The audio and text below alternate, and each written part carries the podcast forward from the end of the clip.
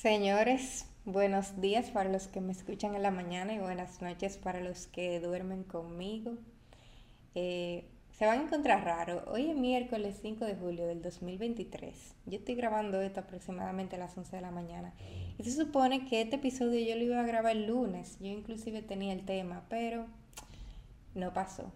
Y como no pasó, no lo subí el martes. Esperemos que Esperemos que ustedes estén oyendo esto este día y si no, no sé, tarde o temprano. Este episodio me tiene muy emocionada. Eh, no sé, todos los episodios me emocionan. Pero este episodio es producto de un sueño. Un sueño literal. La semana pasada y... Ay Dios, a veces yo digo, Chabel, porque tú tienes que decir todo antes de que pase, porque esa soy yo y, y no sé, es parte de vivir en el presente. Yo Ay Dios. Ok, la semana pasada yo me soñé que yo estudiaba filosofía. Eso fue como el miércoles. Ah, pues yo me levanté de ese sueño, ¿verdad?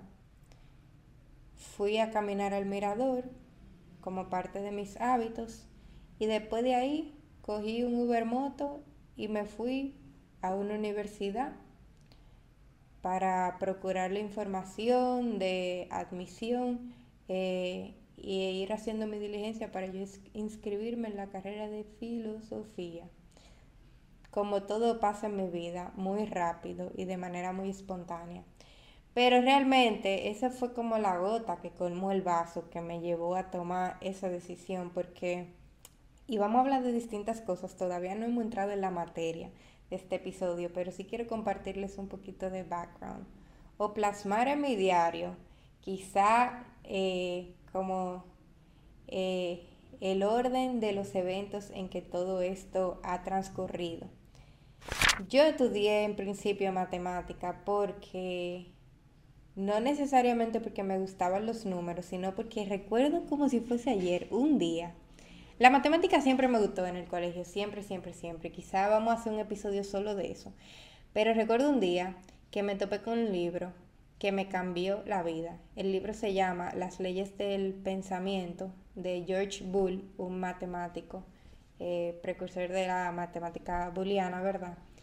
Y ese libro me fascinó. El libro apenas tiene un par de números, todo en letra y básicamente expone de la manera más resumida cómo, cómo uno, cómo, o sea, las leyes del pensamiento, cómo uno llega a pensar de manera abstracta y cómo la matemática al final del día, más que una ciencia, es un lenguaje que te permite plasmar, jugar y idear, crear un mundo con tu imaginación y con los recursos mentales que tú dispongas de, de cosas.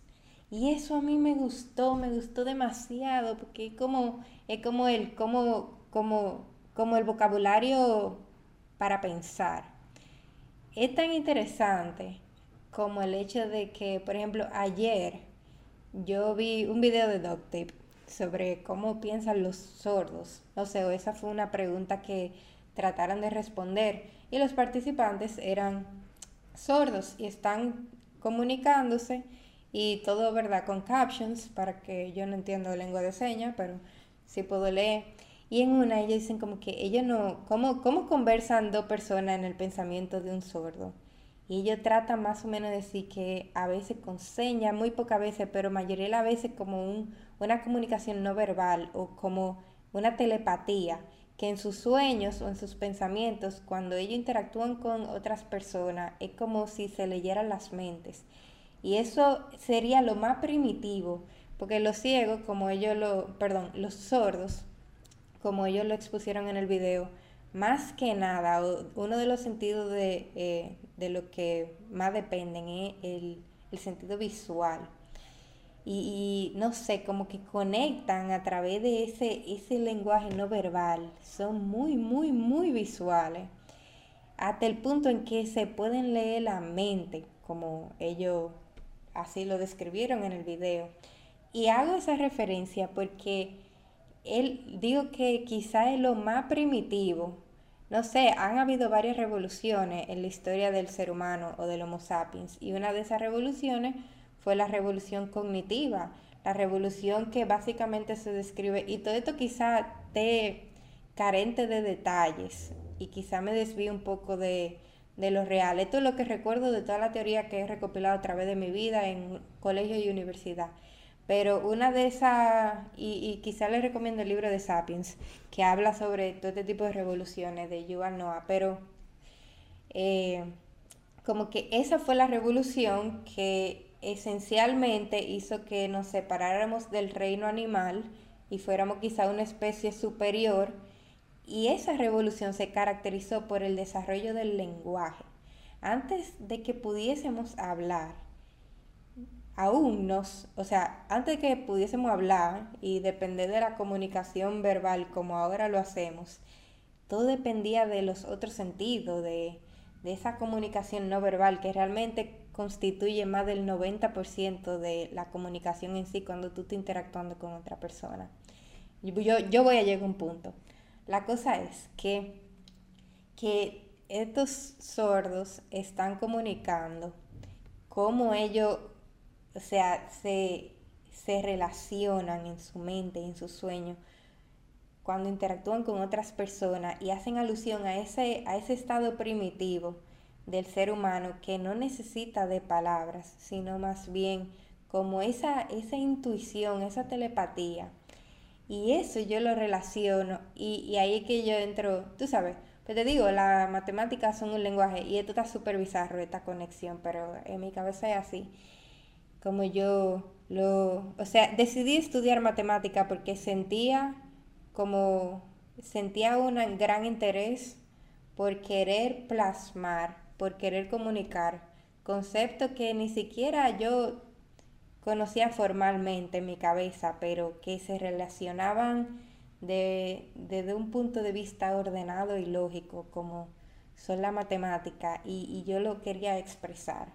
Y como eso, yo quería tener a mi disposición o quería en mí una revolución cognitiva que me permitiese sacar de mi cabeza lo bonito y lo bello que era un mundo abstracto, ordenado y lógico y como perfecto para compartirlo con el mundo. No era porque yo quería multiplicar rápido ni sumar, era por eso. Y ese libro me, me permitió organizar mis pensamientos y llegar a la conclusión de que matemática era, era la opción para yo poder seguir expresándome y pensando eh, como yo quisiera. Ahora, ¿qué tiene que ver matemática con esto de que me levanté los otros días porque me soñé que quería estudiar filosofía y fui para la universidad?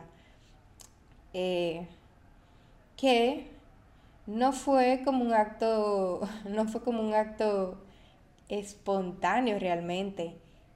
Todo en mi vida es como llega así, es como una construcción hasta que llega un momento, una musa, una inspiración, algo, crítico y que desemboca en ya la acción de todo lo que se viene como prepensando.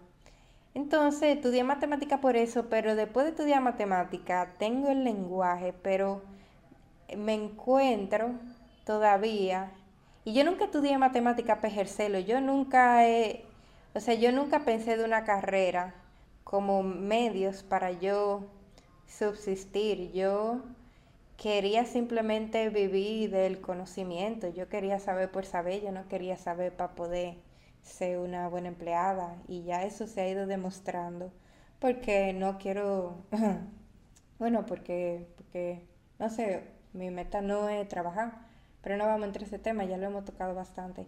La cosa es que, que eh, llegué al punto en que tengo el lenguaje y vamos a cambiar de tema durísimo en breve, pero este es como un preámbulo. Llegué al punto en que tengo el lenguaje, pero carezco de quizá la criticidad y de las preguntas. O sea, tengo con qué elaborar respuestas, pero no siento que ahora mismo en mi vida me puedo hacer preguntas que valgan la pena elaborarles respuestas complejas o simples, como les queramos llamar. Y ahí que como me doy cuenta que filosofía puede ser una carrera que complemente perfectamente, además de mi biografía en Wikipedia de Chabel, matemática y filósofa, sino también complementa, es como la pregunta a la respuesta que ya tengo. Muchas veces la pregunta es más importante que la respuesta. Y eso es algo que yo aprendí leyendo el libro, uno de mis libros favoritos que ya les he compartido, que se llama La Guía de la Autopista Galáctico, que literalmente el objetivo del libro es encontrar, o sea, toda la trama se basa en encontrar la respuesta a la pregunta más difícil del mundo. Al final del libro te da la respuesta, y no les voy a espolear, una respuesta absurda, una respuesta idiota, que al final lo único que te deja pensando en que realmente la pregunta era más importante. ¿Y cuál era la pregunta? La pregunta era, eh, ¿cuál es la respuesta a la pregunta más difícil del mundo? Esa era la pregunta. ¿Y cuál es la pregunta más difícil del mundo? La pregunta más difícil del mundo, en esencia. A veces las cosas son simple, tan simples como se escuchan y no hay un concepto detrás de ella. Eso es parte de, de querer, no querer ver donde no hay, sino acatarse como un realismo más crudo. Yo sé que estoy un poco profunda, pero llegaremos a un punto. La cosa es que, nada, de repente tengo mi momento wow y digo como que, mierda. O sea, encontré la pregunta que se va a complementar con la respuesta que llevo los últimos seis años de mi vida eh, desarrollando. Que la matemática me ha dado la manera de pensar, la lógica, pero no tengo en qué aplicarla. Tú sabes, porque la matemática literalmente se desarrolló para poder responder a la pregunta de la física. La física es una ciencia. Entonces la matemática quería como llegar a un punto aplicativo en que podría eh, hacer, resolver problemas de manera práctica y útil para ese tipo de cuestiones. Eh, de un punto de vista científico, ahora de un punto de vista filosófico, no sé si van conmigo. El que me esté entendiendo, me esté entendiendo y el que no, lo siento. Eh, pero ajá, como que hace sentido de repente para mí, yo justificándomelo a mí misma, que quizá eso es algo que yo quiero estudiar, porque soy una persona que, que me gusta pensar, pero me gusta pensar bien. Y que y, y me gusta entretenerme pensando. Y como y al final, ¿qué es la filosofía? Es el amor a, la sabiduría y como, y como esa rama o, o, esa área que estudia así el conocimiento, la mente, la conciencia, la ética, el lenguaje, la belleza, la moral y otras cosas. Como, y no sé, y llego al punto de que eso quiero. Ok, hice y estoy haciendo mi diligencia. Ese no es el punto de este episodio. La cosa es que ese es como un, como dije, una introducción, un breve preámbulo.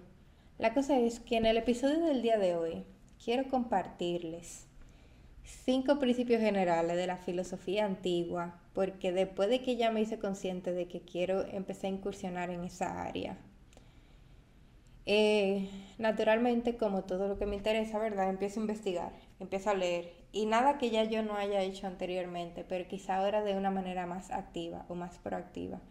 Me topé con un libro eh, de manera bien casual y les estaré compartiendo el nombre del libro al final.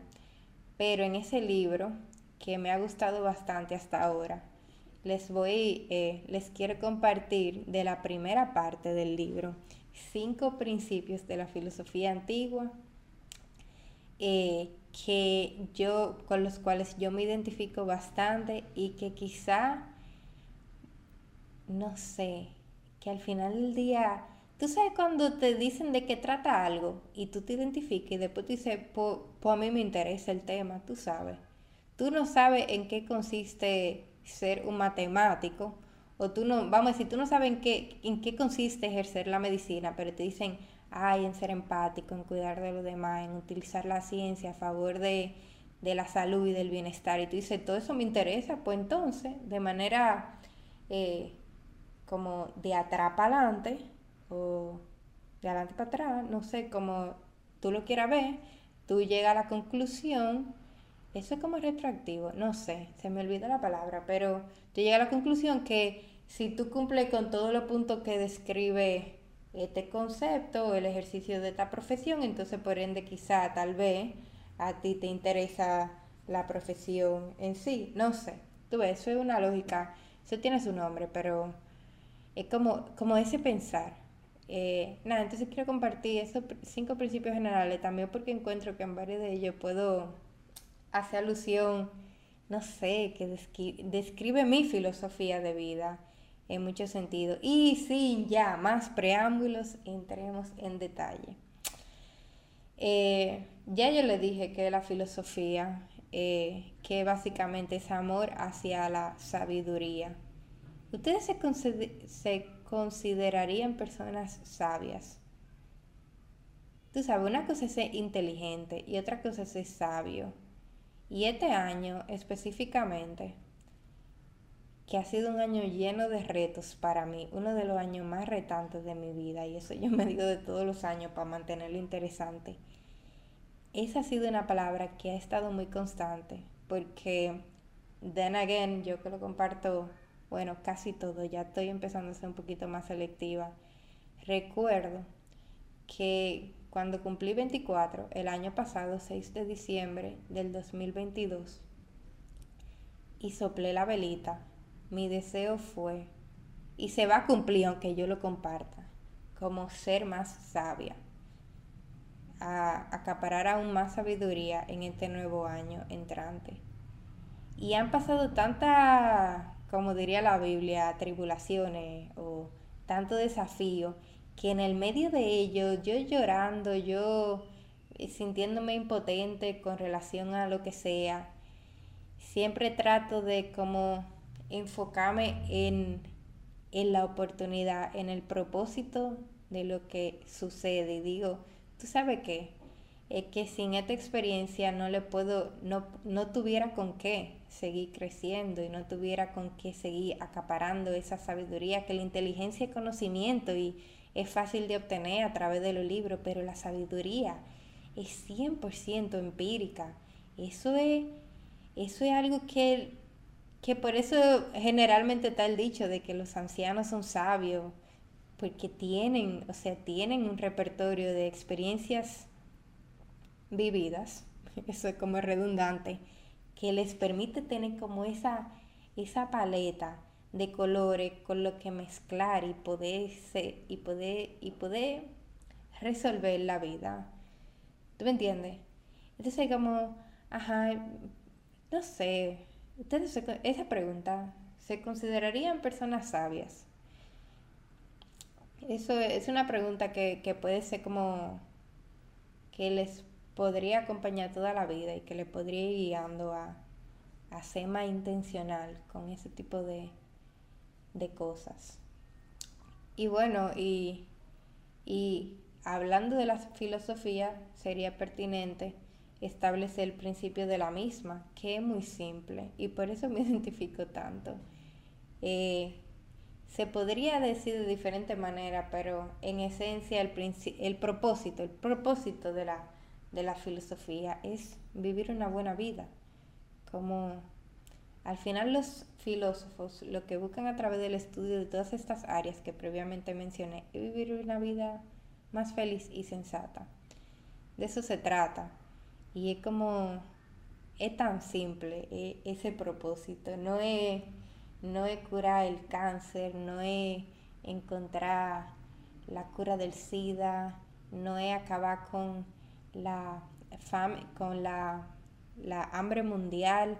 Claro que todo eso son causas nobles, pero la filosofía, la filosofía es más simple, es simplemente como vivir una buena vida, cual sea esa vida que te haya tocado. Entonces un filósofo es como alguien que aspira a vivir con sabiduría para poder llegar a ese fin o a esa meta. Eso es muy interesante. Y habiendo quizás definido esas dos cosas esenciales, para poder entonces tener un poquito de background y de contexto, como que le, les vaya haciendo sentido estos cinco principios generales de la filosofía antigua. Entonces podemos empezar a enumerarlos. El primer principio general de la filosofía antigua, según este autor que compartió en su libro, que estaré compartiendo el nombre al final, y voy a citarlo bastante porque me encantan sus palabras eh, o cómo las organiza en estructura de oraciones y frases. El primer principio es que te establece como que un filósofo al final del día tiene muy presente la coherencia como forma de vida, practicar lo que se predica. Y los, y los filósofos antiguos eh, básicamente lo que buscaban, además de la sabiduría, era, era como que mostrar esa disposición a jugarse por las ideas que defendía, jugarse por las ideas que defendían. No solamente se trataba de buscar algo, sino también de protegerlo. Y ya a partir de ahora, cuando hago alusión a como ese objeto mental, generalmente lo que quiero hacer alusión es a una idea, porque de eso se trata, es como que tener filosofía, tener principios, tener valores, tener como eso. ¿Me entiende o no me entiende?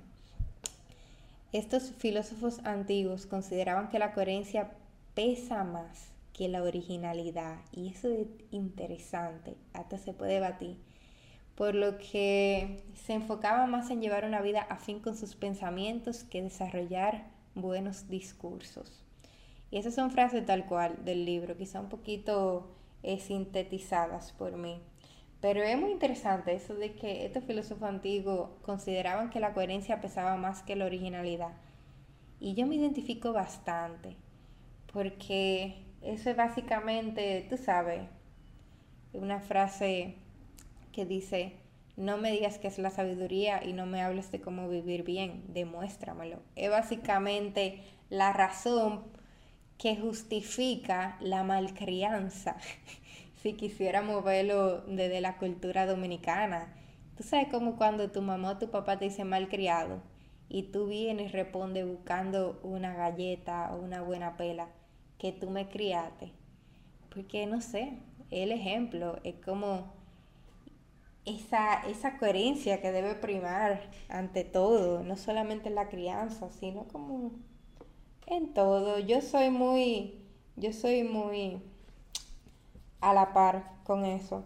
Y es precisamente por la que también soy una persona muy radical. Yo creo que actualmente en la sociedad que vivimos, la gente habla mucho. Eh, hay como hay como una verborrea extrema, como de repente después de esta revolución cognitiva de la que estaba haciendo alusión en la introducción del capítulo, se ha vuelto o sea, hemos desarrollado un apego tan grande al hablar que antes ni siquiera era necesario, ahora de repente resumimos todo a eso, a eso. Que además de ser adictivo y además de ser placentero, hemos, basamos nuestra identidad y nuestra existencia en nuestra capacidad de poder describir las cosas con la boca. Yo he hablado de esto, yo creo, anteriormente en algún episodio. Déjenme saber lo que me escuchan desde el inicio. La cosa es que no sé, como a mí eso me harta, a mí eso me harta. Y, y por eso que para mí, o sea, priorizo ese tema de la coherencia, más que, que, que esa, esa verborrea que quiere expresar una presunta originalidad, que muchas veces no existe. Ustedes saben esa gente que nada más habla, Dios mío, nada más habla y como que la vida es no uno uno intenta porque uno se deja llevar por por las palabras. Uno tú sabes y generalmente dicen por ahí las mujeres son más son más propensas a caer en en ese en ese juego de palabras en la labia. Por eso como es los hombres comen con los ojos y las mujeres eh, caen por el oído qué sé yo hay un dicho así pero qué, qué desastroso. Entonces decía como que por eso yo a veces aparento ser más radical de la cuenta, pero esa necesidad de querer vivir de una manera coherente y de primero hacer lo que luego quiero decir. Eh, tú sabes, eso, eso y eso lo digo como que, como yo no, no, ustedes me entienden. Y, no sé, yo siento que toda mi vida se ha definido o se ha tratado de definir en ese sentido, que cuando yo comparto algo y todavía no lo ejemplifico a través de mi vivir y de mi vida, me siento impostora. Y por eso siempre trato de por lo menos del primer paso antes de decir para dónde quiero ir, para que no se quede como en el deseo. Y claro, hay una satisfacción con tan solo uno de sí, y eso es básicamente hacerse una paja mental. Con tan solo uno de sí lo que quiere hacer, a veces eso te da como un 70% de satisfacción, tú, o sea, tú pensar hacerlo y muchas veces la gente baraja porque ya se siente realizada sin haber realizado nada. Pero no sé, como es ese primer principio, me identifico bastante de la coherencia como forma de vivir, practicar lo, lo que se predica y, y como va de la mano con eso, que a veces el lenguaje sobra. Y que a mí siempre me, me parece tan interesante como a lo largo de la semana yo voy como recopilando experiencias y, y cosas que percibo como ese video de Dog que se complementan con lo que al final o le suman, le agregan, le dan, le dan contenido y forma a una idea esencial, como en este principio, que ahora lo puedo ejemplificar con ese video que lo recomiendo. Eh, y con esto que voy a decir que, y que ya dije que a veces el lenguaje sobra, no sé, eh, a veces el lenguaje sobra a veces, generalmente, Emma, generalmente cuando cuanto más tú sabes, menos tú quieres hablar. Cuando más tú estás seguro de algo, como que no hay que redundar. No sé.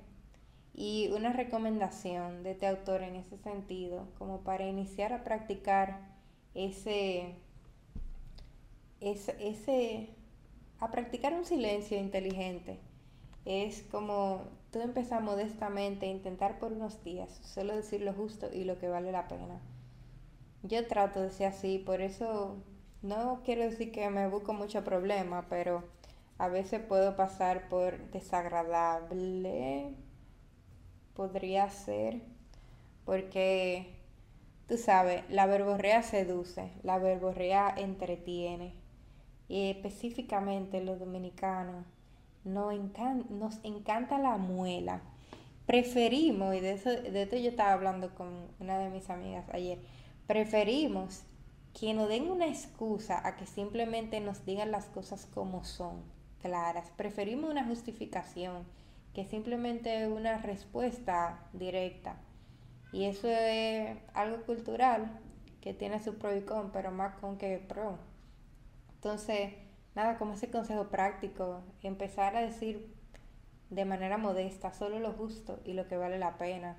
Cuando a mí me los otros días, no sé, yo trato de limitar mi comunicación por WhatsApp como, como si fueran correo. Como tú me tienes algo puntual que decir, yo te respondo, pero yo detesto embarcarme en, en el flujo de, de, la típica conversación de hola, ¿cómo tú estás y qué tú haces? Después de qué color son tus panties y qué tú desayunaste. Como eso me, eso como que está tan de más, tan de más. Siento que le resta a la, a la paz y la tranquilidad del silencio que yo pueda tener, simplemente llenarlo con palabras vacías. Entonces, no sé, como que concentrarse más en lo esencial y poner la palabra al servicio de la racionalidad y la sensatez. Cuando uno guía su vida con eso como guía, creo que repetí la misma palabra dos veces, como enfocarse en lo esencial. Oye, oye, siente el peso de esas palabras, enfocarse en lo esencial y poner la palabra el lenguaje a disposición de una racionalidad y una sensatez. A veces uno habla mucho y, y donde hay mucha palabra nunca falta una mentira, donde hay mucha palabra nunca falta una exageración o algo que se sale de proporción. Entonces, no sé, como que mantener la cosa más simple. Más simple, ¿me entiende?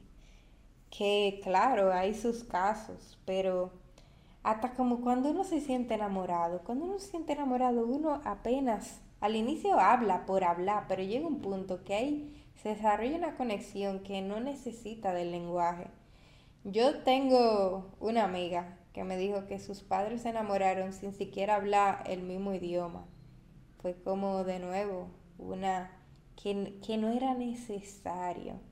A veces con el idioma uno hasta mete la pata, queriendo, mm, no sé, es un recurso, pero no todas las interacciones deben limitarse simplemente a eso, qué sé yo. Entonces, nada, ese consejo nos incita también a pensar antes de hablar, aunque eso sacrifique la espontaneidad. Y uno de mis oyentes ha notado que los últimos episodios míos, bueno, que los últimos episodios míos han estado aún más organizados porque estoy intentando estoy intentando hasta eso, que yo soy una persona, bueno, me considero espontánea y me gusta fluir sin guion, pero al mismo tiempo el valor agregado que yo le ofrezco a mis oyentes cuando yo me organizo no se compara como cuando yo simplemente fluyo. Claro que hay cosas que, que, que no, que o sea, que no puedo planificar y que me toca balbucear de vez en cuando, pero cuando por lo menos hago un outline y, y establezco previamente como la intención, los puntos a tocar, que, que se dispara la gráfica de manera exponencial de, de, lo que puedo ofrecer a través de este formato. Y por eso yo digo que el último episodio es mi episodio favorito porque trato de hacerlo mejor y aún más refinado. Entonces, no sé, como que e, eso, pensar, pensar, pensar, pensar antes de hablar, pensar antes de, de todo, aunque se sacrifique la espontaneidad. Y, y ese básicamente el primer principio. Está muy interesante. La coherencia como forma de vivir, practicar lo que se predica. En esencia.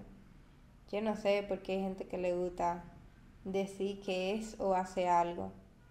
Cuando es mentira. Yo prefiero decir, si yo lo fuera, ¿verdad? Que soy un cuero, que decir que yo soy fiel.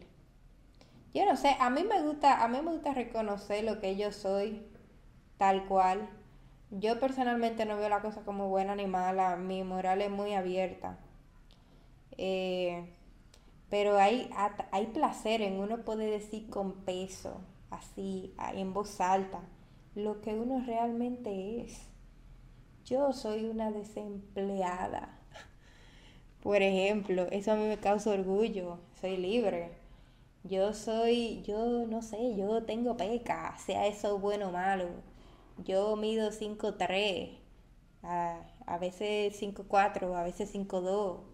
Yo que se eh, da, o sea, decir lo que uno realmente da tanta satisfacción como gritar a los siete vientos un gran coño. Tú sabes, como owning it up. Ya, pasemos al siguiente punto. El segundo principio general de la filosofía antigua entonces consiste en ocuparse de sí mismo. Ah, qué interesante porque mayoría de la persona invierte menos de un 10% de su tiempo disponible en el autoconocimiento. Y yo hablé de esto en un episodio, no me acuerdo cuál fue, pero era como de conocerse a sí mismos. Y, y es muy interesante porque yo no sé, a veces eh, yo lo veo tan simple, pero es tan complejo y la carencia de ese autoconocimiento, oye, que siempre lo digo, que el día tiene 24 horas, idealmente tú dormirías 8, trabaja 8 y después te quedan la otra 8 peores horas del día libre. Que tú te la pasas averiguando que tú vas a comer tapones, cansado, viendo Netflix. ¿Y qué tiempo tú sacas como para realmente pensar quién tú eres, además de tu nombre o una posición o lo que tú posees? Y esa oportunidad, yo no sé, yo veo como estar vivo, estar vivos como una oportunidad de al final del día tú conocer esa, tú descubrir desde un punto interno, sumamente interno, eso que te diferencia de todos los demás, esa, ese uniqueness, o se dirá unicidad en español, es, es, oye, que no hay tarea más interesante en la vida. O sea, ni estudiar filosofía es chulo porque consiste básicamente en la búsqueda de esa sabiduría que te lleve a vivir bien y eso, eso se define en básicamente tú en uno, bueno, en este principio, en tú conocerte a ti mismo para tú poder llegar a cumplir con ese, con ese fin, con ese propósito. Entonces, no sé, quizás de mi parte como transmití lo interesante que sería tú conocerte como persona, ocuparte, dedicar tiempo a ese autoconocimiento y algo que sea tan por sentado que al final, ¿cuál es su consecuencia? Un adormecimiento cognitivo y emocional que te lleva a la automatización de tu vida. De repente, el, lo que, o sea, el famoso estilo de vida zombie, uno se levanta, hace lo mismo, ni siquiera sabiendo por qué, actúa de una manera con la que ni siquiera se identifica. Es como, es como pésimo, es como terrible. Uno uno vive sin conciencia y en la más profunda distracción de lo que hace y lo que siente. Ese es, o sea, esa es la consecuencia de una vida sin autoconocimiento, como, como un títere. Y no sé, eso es triste, pero no es el tono que quiero establecer, sino más bien lo contrario, lo feliz, lo colorido, lo sabroso que como tú empezar a conocer esas particulares tuyas, es como conocer tu cuerpo también. Y de repente tú te estás explorando. De repente tú descubres ese lunar que te hace única o único en ese lugar menos esperado. Es el espíritu aventurero que no solamente debe constar de tú conocer países o, o lugares haciendo turismo interno, sino, es más, sino eso mismo, como hacer un turismo interno, pero interno de verdad. Interno, interno, interno de verdad, como, como al, no sé, a lo más profundo de tu ser. A veces uno tiene cosas de la cual uno ni siquiera es consciente. A veces uno tiene talento que no ha podido explotar por ese adormecimiento en el que uno vive. A veces uno tiene fortalezas, a veces uno tiene habilidades que nunca han salido a flote porque uno anda, o sea, haciendo lo que uno cree que tiene que hacer y no lo que uno siente hacer. Por eso cuando uno es más intuitivo, las cosas salen mejor, porque fluyen. Y yo no sé, que, no sé, que el libro plantea también e-, este asunto de ocuparse de sí mismo como, como parte de ese autoconocimiento, pero también como parte de un crecimiento personal. Y, y lo pone de una manera como si el crecimiento personal fuese una cuestión de estética de la existencia. Emma, mírenlo así. Yo recuerdo, yo cogí un curso de modelaje y cuidado personal en Yo Casablanca y decían que a mí nunca en la vida me ha gustado maquillarme, nunca. Y la profesora de maquillaje trató de como argumentarme a favor del maquillaje, eh, diciéndome entre sus argumentos uno que me llamó mucho la atención, me decía que el maquillaje no es, o sea, no es para tú ocultar quién tú eres, sino para tú resaltarlo como el, el maquillaje resalta la belleza de la mujer, algo así me dijo. Y eso quizá me llamó un poco la atención. No es que tenga que ver mucho, pero que quizá tiene que ver un poco, porque por algo me llegó a la mente. Ahora que menciona ese tema de ver el crecimiento personal como una estética de la existencia, en la que tú eres arte y parte en la obra.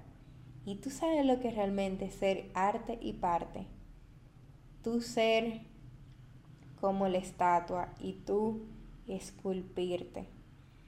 Y es tan interesante porque es una manera muy preciosa de ver el tema. O sea, crecimiento personal como una estética de la existencia. Es tu procurar, es tu procurar tu belleza, o sea, tú mismo trabajándote. Muchas veces ni siquiera es necesario agregarte, como si tú fueras una escultura. A veces, a veces solamente, yo siento que todo el mundo es perfecto en esencia. Todo el mundo tiene, tiene dentro de sí eso que te va a hacer brillar. Y a veces por agregar tantas cosas es que eso se pierde, tú sabes, y por uno no conectar en ese mismo proceso de autoconocimiento que a veces es necesario, o sea, a veces lo único que tú necesitas más que agregar es eliminar o depurar cosas que, que tú le has agregado a tu vida, como miedos, como inseguridades.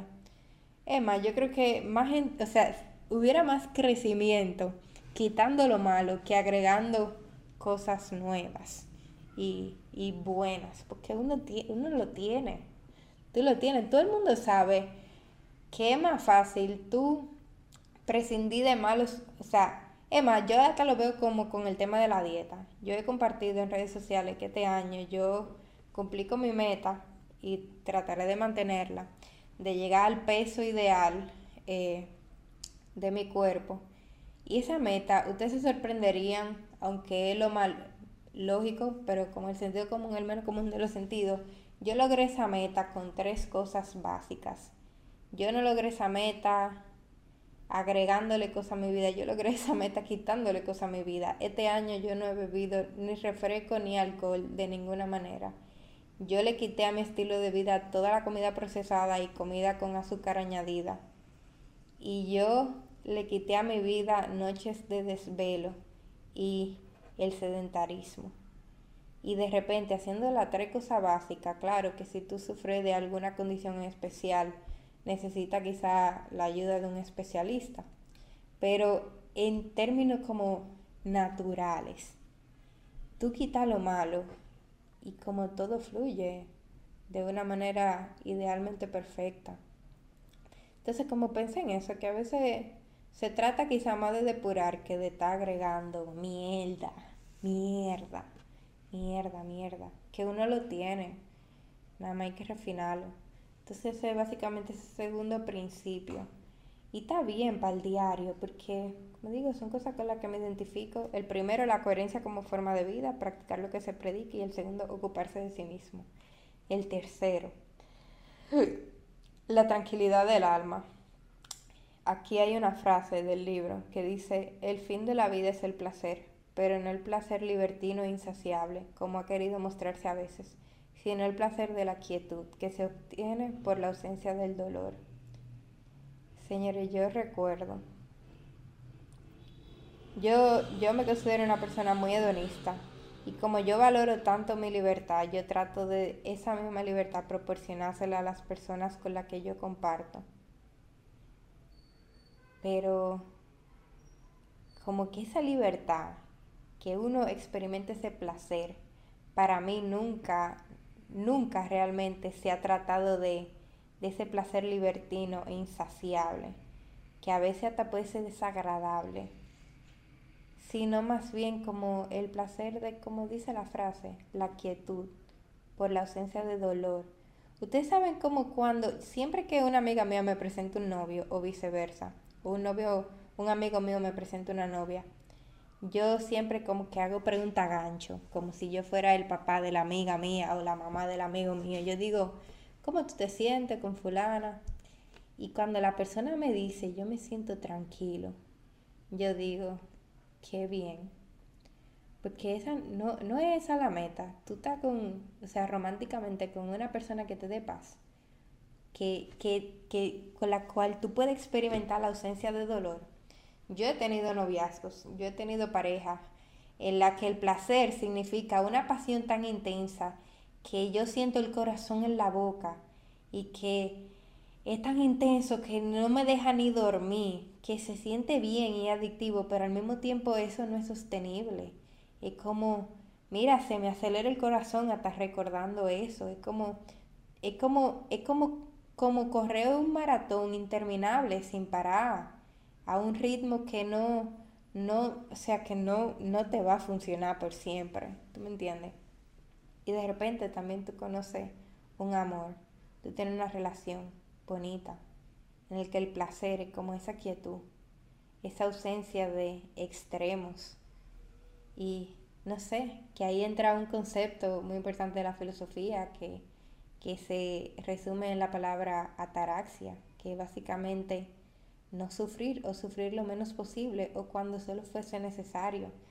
Cada vez que yo hablo del amor o de las relaciones con personas mayores, cada vez aún mayores, va la respuesta de lo que es el amor o lo ideal en una relación va convergiendo esencialmente al concepto de esa palabra, como que un amor tranquilo, donde uno no sufre o sufre lo menos posible, solo cuando sea necesario. No sé, ¿me entienden no me entienden? Que, el objetivo de los filósofos de la antigüedad era paz mental y serenidad del alma tú a un punto en lo que tú quieres estar con una gente que no te joda, en un trabajo que no te jodan, en un residencial que no jodan, en una sociedad que no te joda. Y como paz mental, como dice Eladio Carrión, y serenidad. Y no sé, eh, como otro punto que toca en ese principio el autor de sobre la tranquilidad del alma, toca el, punto de, de como la, lo efímera que es la vida y lo rápido que pasa cuando uno espera. Tú sabes que realmente la, la muerte sorprende cuando tú te pasas la vida postergando y no haces nada y yo he dicho anteriormente como existir y vivir no es lo mismo, igual que durar y vivir no es lo mismo. Hay gente que, que han durado 100 años y han vivido apenas 5, quizá los últimos 5 o lo primero. Y son cosas como para reflexionar. Y otro punto importante que menciona en este principio es, y algo que me llamó mucho la atención, la indiferencia creativa. Oye, ya van dos episodios de este podcast que se han vuelto comentarios sobre el libro, específicamente del mismo autor, y aquí le doy un spoiler, porque no sé, me ha parecido muy interesante y digno de ser parte de este diario.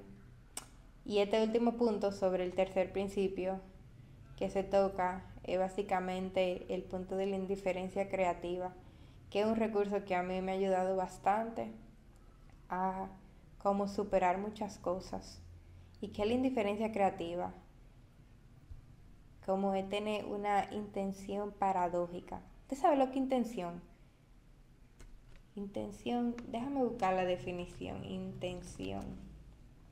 Intención es cosa que una persona piensa o se propone hacer, o una idea que se persigue con cierta acción y comportamiento. Y aquí este dice intención paradójica. ¿Y qué es paradójica. Paradójica. Vamos a ver. Que contiene o encierra una paradoja. ¿Y qué es una paradoja? Paradoja.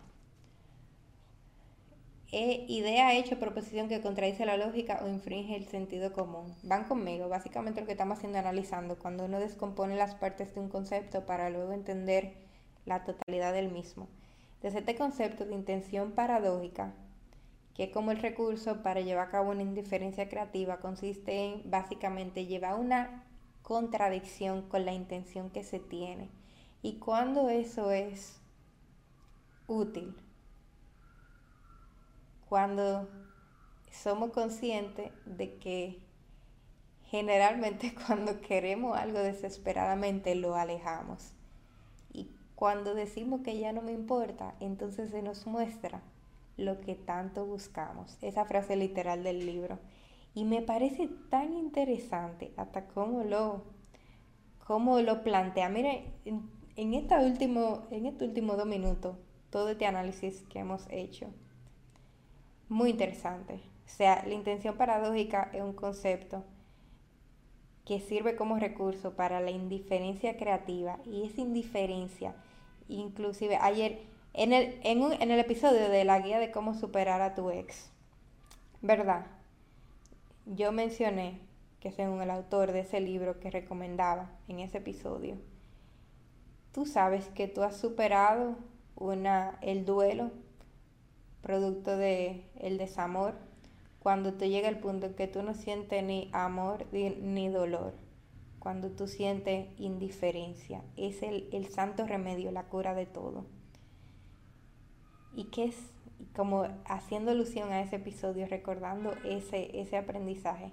La indiferencia creativa, básicamente, es este, este nuevo concepto que de manera creativa nos ayuda a llegar a, ese punto como no solo la indiferencia, sino como ser creativa tratando de procurarla a través de que la intención paradójica, una contradicción de lo que se quiere. Cuando lo que tú quieres no es quizá lo que tú necesitas, o cuando tú quieres algo de manera tan desesperada, a veces uno lo aleja, a veces uno es, uno mismo se autosabotea, uno mismo como esfuma eso que quiere atraer. Y cuando tú dices que ya no te importa, entonces se muestra lo que tanto tú has buscado y cómo tú sueltas. No sé, yo, yo soy muy creedora de cuando tú haces lo que tu, tu diligencia. Lo, lo más difícil después de eso es simplemente ceder con el resultado. Por eso es mejor uno disfrutarse del proceso y no tener expectativa. Pero me pareció muy interesante eso. Y básicamente ese es el tercer principio de la filosofía antigua. El cuarto, y ya casi estamos acabando, es la autosuficiencia del sabio. Y este es un principio con el que yo me identifico bastante, que en lo que se remonta es básicamente en la siguiente frase. Si solo deseo lo que depende de mí, nadie me puede esclavizar. Y eso me permitiría a mí entonces vivir sin amos, que algo, es una meta de todo filósofo, no tener apegos, como, y aquí entra un nuevo concepto, la autarquía, autarquía, la capacidad de gobernar, gobernarnos a nosotros mismos, para entonces no tener que, no buscar a nadie para que nos gobierne porque una de dos. O tú decides gobernarte a ti mismo o tú buscas a alguien que te gobierne. Es como, es el tipo de relación. No sé. Y en este, en este punto de la autosuficiencia del sabio, como buscar eso, que buscar cosas que solo dependan de ti, para que tú misma te puedas dar esa, es, cumplir sus deseos y esa satisfacción no hay más independencia que ese sentimiento, no hay más libertad que eso. El, autor establece lo siguiente también en uno de sus subpuntos. En una dice como que no todo da lo mismo. Hay principios que tenemos que defender y creencias por las que vale la pena luchar. Tú sabes, ser filósofo no es tirar la toalla y no es vivir de manera descuidada. A veces hay que como stand strong, con lo que uno se identifica y con lo que uno cree. Y me gusta mucho este punto porque hace alusión a ser, básicamente, recomendar ser asertivos y enfáticos a la hora de expresar nuestras opiniones y nuestros sentimientos. Y yo creo que mucha gente es asertivo y enfático al, al expresar sus opiniones y poca gente es asertivo y enfático al expresar sus sentimientos. Yo trato de expresar mis sentimientos y ser transparente con eso para llevar una coherencia, tú sabes, que si me siento mal te lo digo, que si me que si estoy ya lo expreso, tú sabes, que esa es la manera de transcurrirlo y así pasa, no más rápido, pero más fluido. Eh, y nada, como que un filósofo establece su punto de vista abiertamente y de frente. Y hay una, y yo creo que de eso se trata, ser auténtico. Una cosa es no tener filtro ¿verdad? Y otra cosa es tú ser, then again, coherente.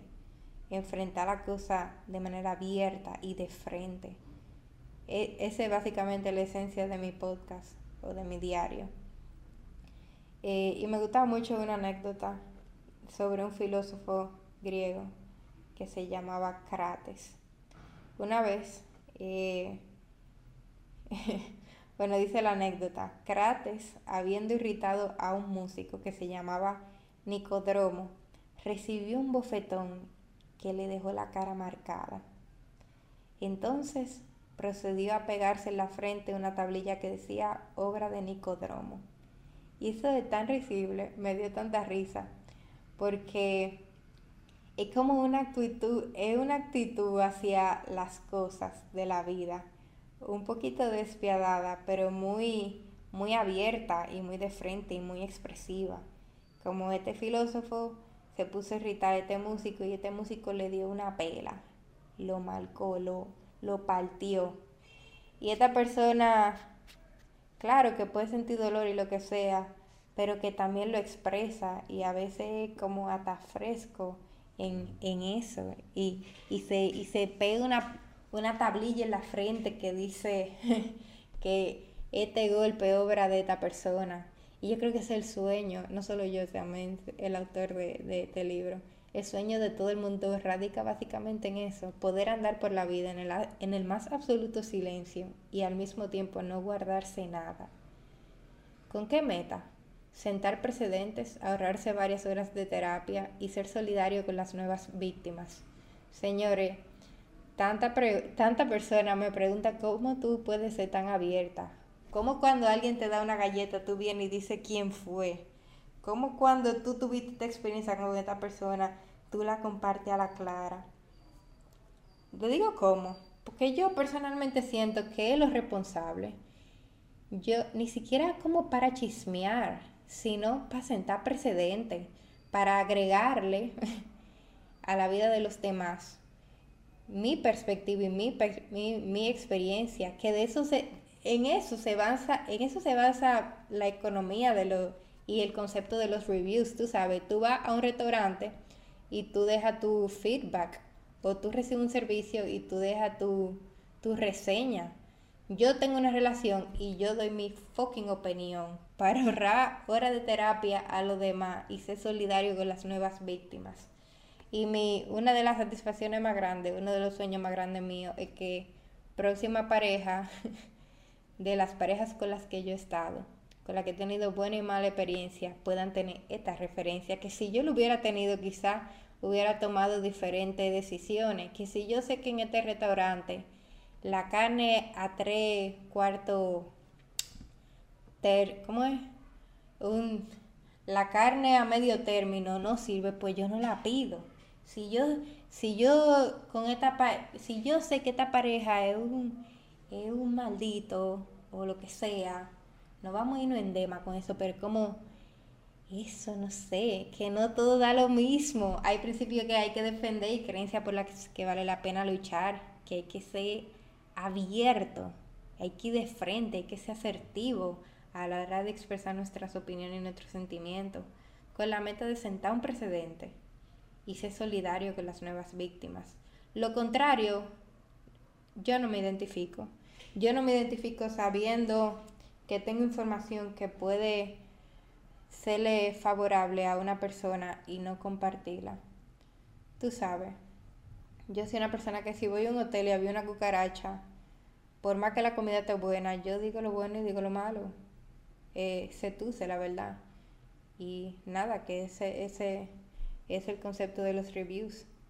Imagínense que existiese una red social que, en la que uno pudiera dejar reviews. O no, imagínense que en Facebook la gente dejara en el perfil de, la, de las personas reseña de cómo fue la relación.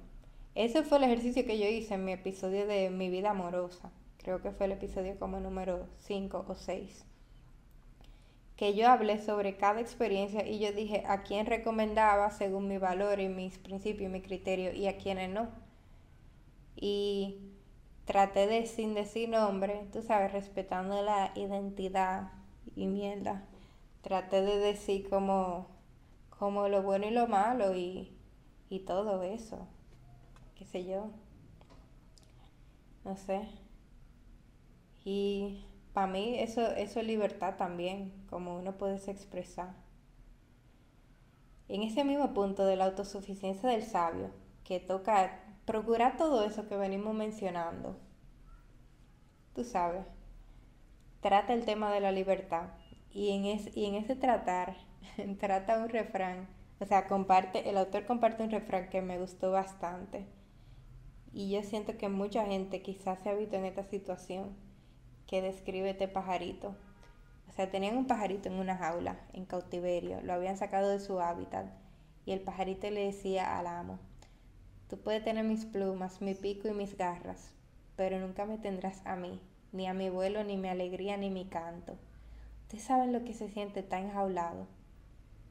Pero, no sé, como que eso, ah, te pueden tener físicamente y, y así tuvieron a Nelson Mandela más de 30 años cuando uno procura a través del principio número dos, ese, ese ocuparse de sí mismo, ese autoconocimiento,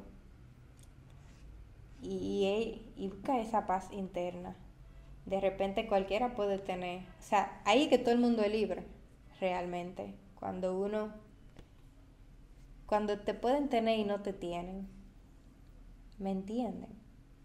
Y, y dominicanizando eso un poco, no sé si a ustedes en el colegio recuerdan algo que nos decían los profesores de sociales sobre los taínos de la isla, acá del español o la república, bueno, era la española, antes no había dictado naciones, ante la invasión de los españoles. Oigan, los taínos decían allí allá bombé, que quiere decir primero la tumba antes que ser esclavo. Y por eso fue que se se exterminaron todos los taínos porque preferían suicidarse antes que tener amos.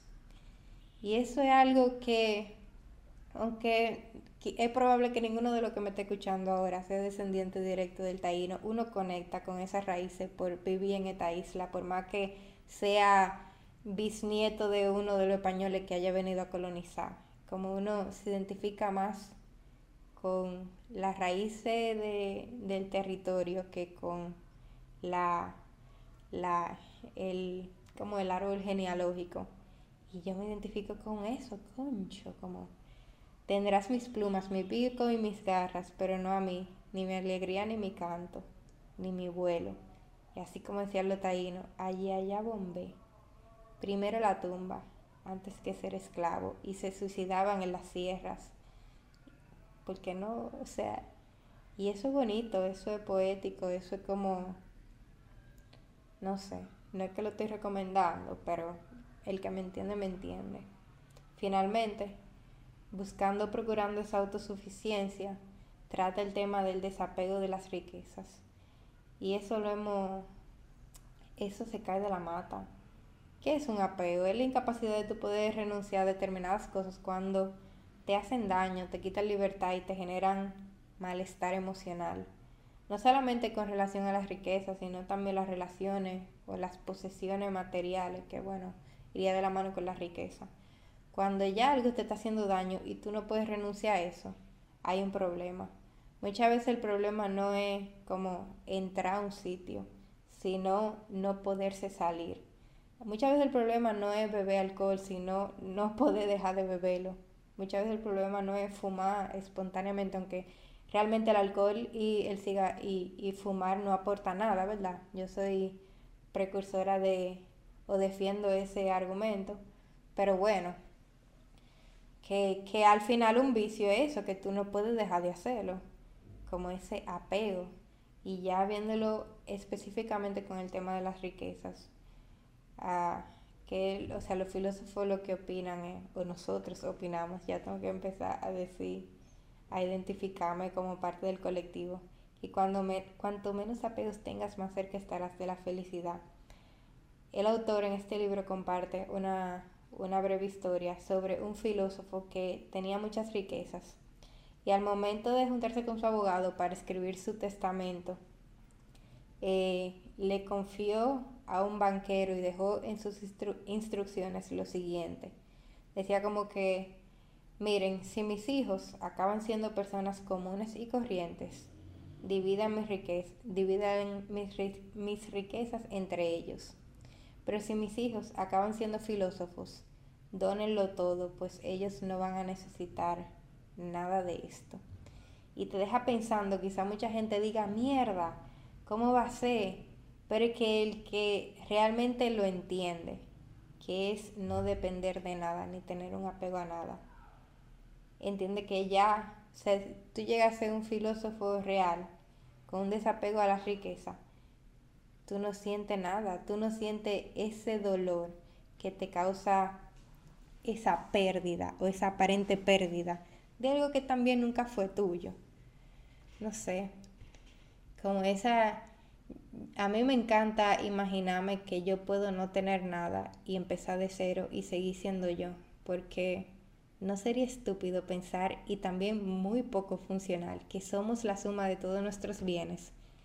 Si pensáramos de esa manera, literalmente solo bastaría con que una persona se apropiara de todo eso y nosotros en ese sentido perderíamos nuestra identidad, que fue una crisis más o menos existencial que yo tuve que compartir en uno de los episodios pasados, cuando decía que después de vender mi carro como que me sentía un poco vacía, porque me identificaba mucho con eso. Después de yo renunciar a mi trabajo, de repente me preguntaban qué yo hacía.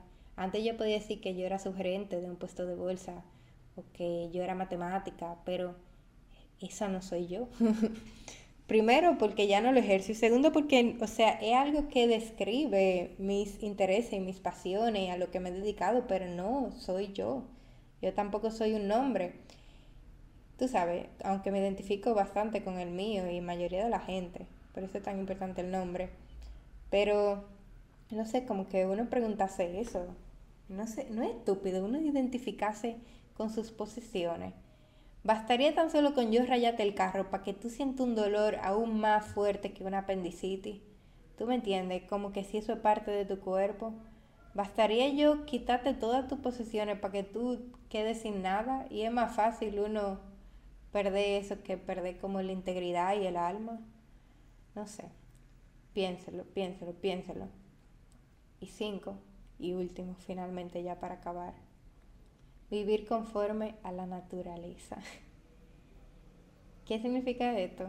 Apropiarse de los, como apropiarnos de lo que nos define, conciliarnos con eso, asumirlo, cuidarlo y actualizarlo. Así es que se fluye, viviendo conforme a lo que uno es. Y para vivir conforme a lo que uno es, uno tiene que conocerse. Y en este principio trata como subtema el, el asunto de los talentos naturales. Y cuando trata de esto, el, el autor como dice que lo que una persona puede ser, eso debe ser. Que la autorrealización consiste básicamente en llegar a ser lo que uno es capaz de ser. Básicamente, si tú eres capaz de ser algo, tú puedes ser algo. Si tú puedes ser algo, eso tú deberías y no nada más. Lo natural. ¿Tú me entiendes? Y como en una parte del libro me gustó bastante que, que toca, o sea, dentro de este mismo principio, eso de ser genuino. Tú sabes, vivir conforme a tu propia naturaleza. Y, y dice que no es lo mismo tú beber un agua purificada en una botella de plástico que beberla de un manantial que destila de una montaña. Con ambas la sed se calma, pero con la segunda uno saborea otro placer, el sabor de lo que no es artificial. Y eso es básicamente ser genuino, eso es básicamente vivir conforme a la naturaleza. Uno ser lo que uno puede ser a través de lo que uno es capaz de ejercer y ser. ¿Cómo uno descubre ese talento natural? Todo el mundo sabe. y ya yo lo he dicho en episodio pasado todo el mundo sabe lo que es su talento. Todo el mundo sabe y el que no sabe pues tiene que descubrirlo, que ya está dentro de ti, nada más consta de ese tato, a seguirla puliendo y seguirla descubriendo, no hay que agregarle nada. Por eso yo no soy partidaria de, de tu modificar, o sea, de tu modificar de manera artificial como que tú lo dañas. Tú te quieres cambiar tu forma y ya tú, ya tú estás cambiando tu ser y tú no te estás catando realmente a la persona que tú naciste para ser. Eso es delicado. Ahí quizás tengamos opinión encontrada. Yo no creo, por ejemplo, en la cirugía plástica. Eh, y me han dicho, ay, eso es porque tú no tienes complejo. Todo el mundo tiene complejo.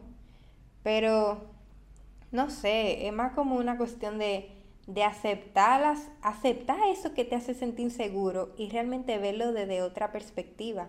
Que eso que te hace sentir seguro, porque quizás solo tú consideras que lo tienes, es precisamente de lo que tú te deberías agarrar, porque es lo que te hace único. Y yo le estaba diciendo como a una amiga mía, coño, que a mí, mi concepto, yo, yo dije una vez que las mujeres feas son las mujeres que no saben que son bellas que a mí me han gustado blanca y negra, alta y bajita, gorda y flaca, mujeres y hombres. Pero hago más alusión al, al tema femenino porque realmente me han gustado más mujeres que hombres. Y como esa variedad, no es que yo tenga un tipo, es como al final no, al final es el caminado. ¿Tú me entiendes? No son la pierna, es la forma en la que la persona camina no son los ojos, es la mirada. ¿Tú me entiendes? No es... Emma, no, entremos en más detalle porque no vamos a hacer todo, ¿verdad? Un, un, ustedes saben. Pero eso, como, qué sé yo, ser genuino con lo que uno es, con lo que uno tiene y utilizarlo como su mayor activo. Eh, Solo hay que, o sea, para tú descubrir cuál es tu talento y cuáles son esos atributos únicos tuyos que tú puedes explotar. Lo único que tú tienes que hacer, más que tratar de descubrirlo, es tratar de no bloquearlo y correr el riesgo, aunque, muchos, aunque a muchos les parezca una estupidez, de tú ser tú mismo. Esa actividad que tú haces sin esfuerzo, fácilmente que disfrutas, ese es tu talento. Y ese es un tema que tú puedes complementar más con una recomendación que te voy a dar de un libro que se llama Maestría de Robert Greene, que básicamente expone en esencia eso. No voy a agregar más de ahí. Eh, y ya para acabar, esto que no puedo dejar decir porque me encantó, que vivir a la conforme a la naturaleza no solamente algo que debemos hacer para con nosotros mismos, sino también para relacionarnos con el mundo externo y los demás. A veces hay que ver las cosas tal cual como son y libre de conceptos. Que nosotros los seres humanos tenemos la capacidad de literalmente ver las cosas por lo que no son. A veces para magnificar, a veces para hacernos de nuevo paja mental, imaginarnos un mundo asombroso que, no que se disocia con la realidad. Pero cuando este autor recomienda mirar las cosas como son y libre, sin, y libre de conceptos, a lo que hace alusión y a tener una filosofía de un realismo crudo.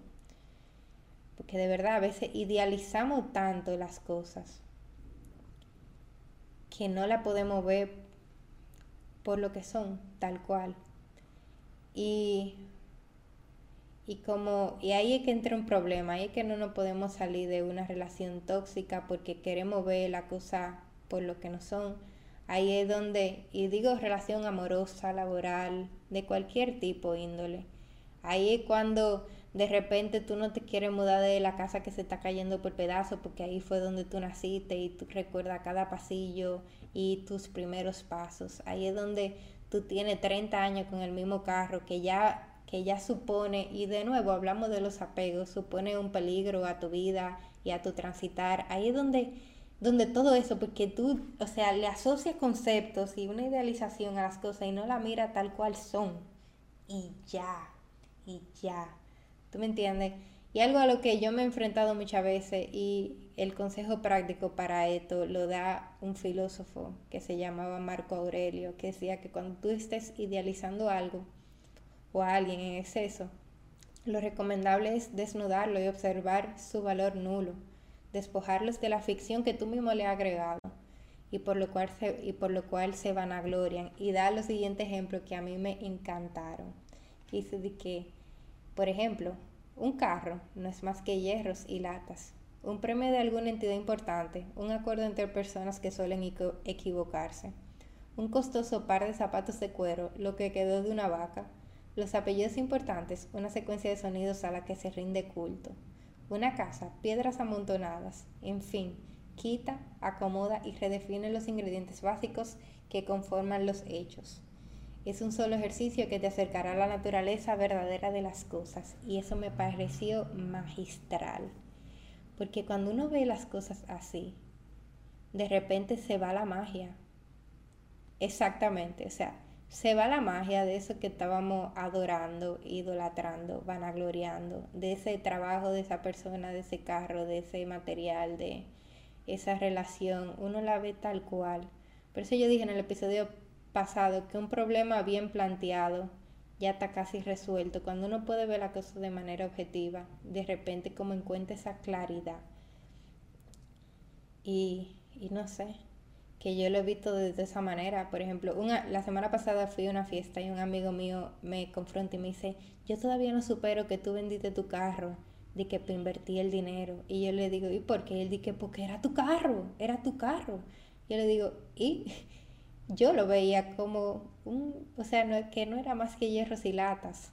Claro, yo lo pude ver como que fue mi primer carro, como que ahí yo me besé con fulano, fulana, como que con ese carro yo llegué hasta el fin del mundo, con lo que sea, pero tú sabes, eso no tiene tampoco por qué irse, es parte de mi memoria, eso no está atado a, a lo material, al carro en sí, que el carro es un conjunto de hierro y lata, un premio de una entidad importante.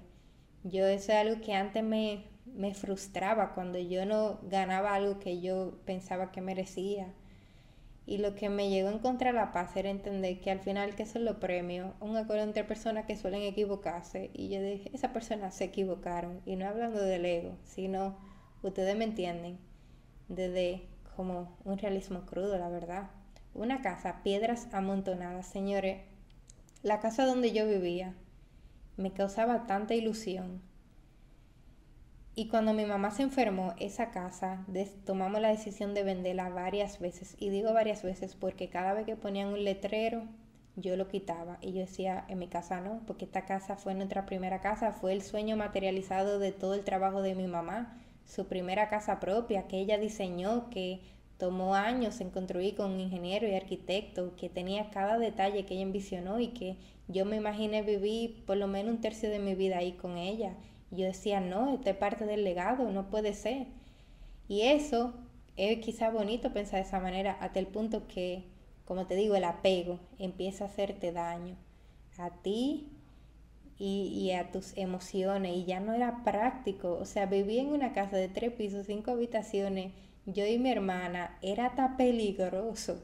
La casa se empezó como a deteriorar porque no teníamos lo viene como para darle el mantenimiento que requería, como mi mamá se lo daba cuando estaba viva y productiva. Y ya era como estúpido, seguía pegada a eso. Y no fue hasta sino cuando yo empecé a verlo como que la casa al final del día era un montón de piedra amontonada que yo pude soltar. Y ahora viví y aumenté mi calidad de vida en un lugar mejor para la etapa en la que yo y mi hermana nos encontramos. Entonces, no sé, con esto acabo, con estos cinco principios que los voy a enumerar nuevamente. La coherencia como forma de vida, practicar lo que se predica, ocuparse de sí mismo, la tranquilidad del alma, la autosuficiencia del sabio y vivir conforme a la naturaleza. Yo realmente espero que esto le haya eh, aportado valor a los que lo hayan escuchado y hayan llegado tan lejos porque este es uno de los episodios más largos. El libro se llama El Camino de los Sabios, Filosofía para la Vida Cotidiana de Walter Rizzo, el autor que he compartido ya dos veces en este podcast. Este episodio se lo dedico a una de mis amigas que le dije que se lo iba a dedicar, que se llama Rosanna. Y, y nada, yo los quiero muchísimo y nos vemos en la próxima. Hasta luego.